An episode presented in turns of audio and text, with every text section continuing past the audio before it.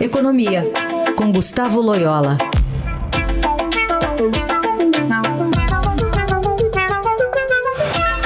Oi, Loyola, tudo bem? Bom dia.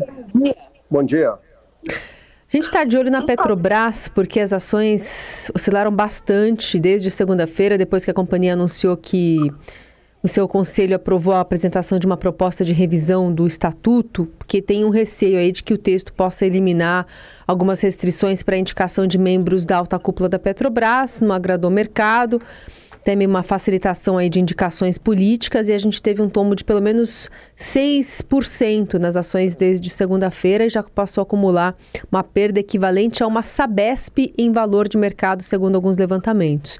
Queria que você falasse um pouquinho desse movimento aí da Petrobras.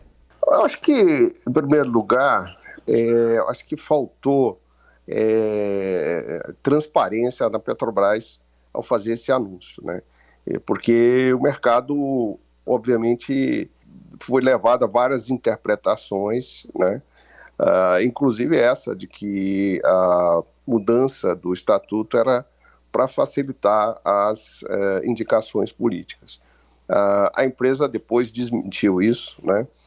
É, mas, é, evidentemente, se isso acontecer, é, seria um, será um retrocesso muito grande, né? Lembrando que a Petrobras foi o centro é, do maior escândalo de corrupção que o Brasil já, já vive, viveu, né? que foi o, escândalo da, da, da, Lava Jato. Né? Então, é, houve toda uma, uh, todo um esforço de blindar a Petrobras, né? e esse, isso estaria sendo gradualmente, é, é, vamos dizer assim, destruído esse, esse, esse arcabouço aí que protege a Petrobras de governança, né? E evidentemente é muito ruim.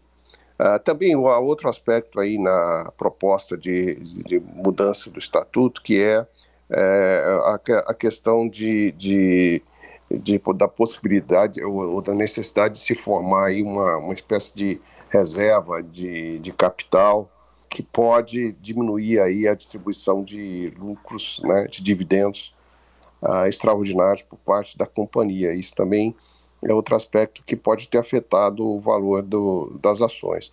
Mas, assim, eu, eu, acho que o que deve ser observado é a falta, é, é a ausência de uma mais, maior é, transparência da Petrobras na comunicação com o mercado.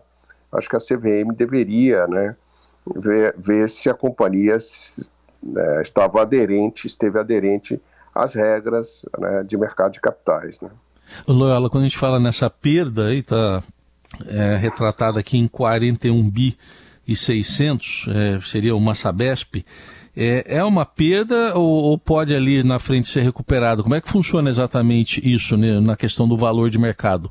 É, se nada for, se por exemplo não houver essa mudança que os, os mercados é, temem, né? Evidentemente a tendência é a ação, a ação voltar ao seu nível anterior, né? Assim, eu acho que é, aí é como se nada tivesse acontecido. E aí esse é que é o problema também, porque tem muita gente que acaba perdendo dinheiro ou ganhando, né?